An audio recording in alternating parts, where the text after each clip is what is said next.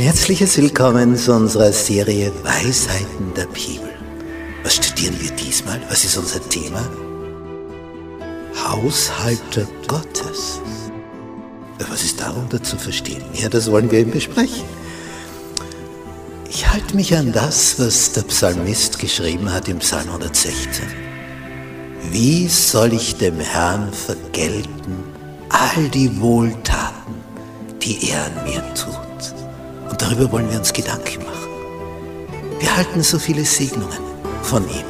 Wir haben das Leben von ihm bekommen. Wie kann ich ihm etwas zurückgeben? Wodurch? Wie? Auf welche Art und Weise?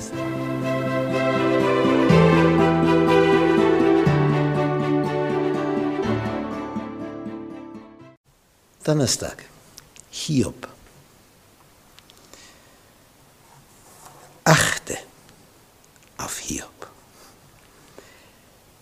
Beachte, was sich hier abgespielt hat.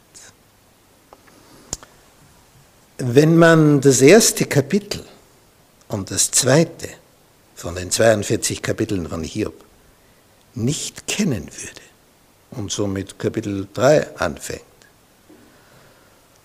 oder in der Mitte von Kapitel 2, würde auch schon reichen, wäre man genau so durcheinander und kennt sich nicht aus, wieso das alles so passiert. Bis heute spricht man von Hiobs Botschaften. Denn da kommt ein Bote nach dem anderen. Der Mann war sehr, sehr reich, reicher als alle anderen, die im Osten wohnen, wird wie beschrieben. Und er verliert innerhalb weniger Augenblicke alles, allen seinen Besitz, ist Bettler. Und er verliert auch alle seine Kinder, zehn an der Zahl. Zack, weg. Er hat nur mehr seine Frau. Und die bleibt übrig, weil sich der Feind aus der unsichtbaren Welt denkt, die kann ich noch gut verwenden, um ihn vollends zu vernichten, um den Sack zuzumachen. Als dann der Vorhang in die Höhe geht, und wir dahinter blicken, warum das alles so kommt, dann merkt man, da ist ein Kampf zwischen Christus und Satan. Ein Kampf zwischen Licht und Finsternis.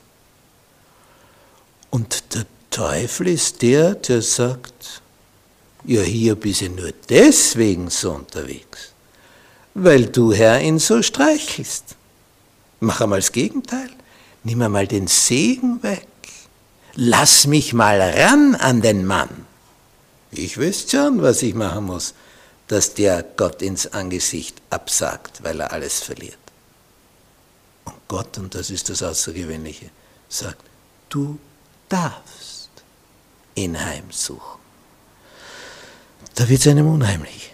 Der darf. Der darf, der Böse.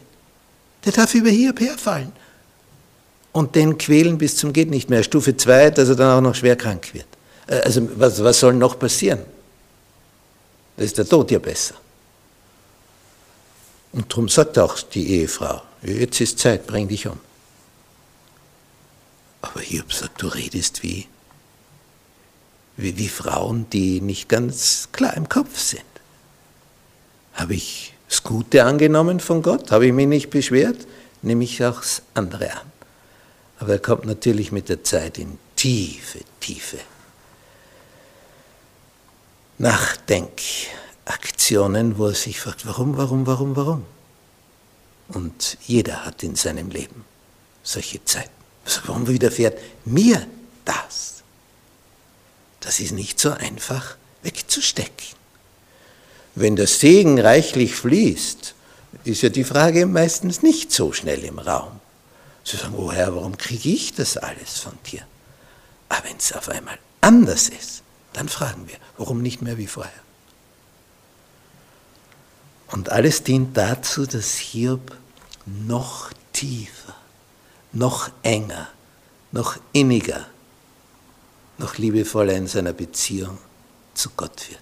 Sodass er am Ende dann sagt, im letzten Kapitel, ich hatte von dir nur vom Hörensagen vernommen aber nun hat mein Auge dich gesehen. Was will er damit sagen? Jetzt ist meine Erfahrung eine viel, viel tiefere. Als er angefangen hat, für seine Freunde Fürbitte zu leisten. Dann hat sich's Blatt gewendet. Die waren nämlich noch schlechter dran als er. Nicht wirtschaftlich und nicht was die Krankheit betrifft, aber in Bezug auf Erkenntnis. Und hinterher bekommt das Doppelte Materielle von vorher und wieder zehn Kinder. Ist er für Gott eine Kleinigkeit, wenn er will. Nicht bei jedem geht es so aus. Eins dürfen wir immer wissen. Gott hat dich lieb, was auch geschieht.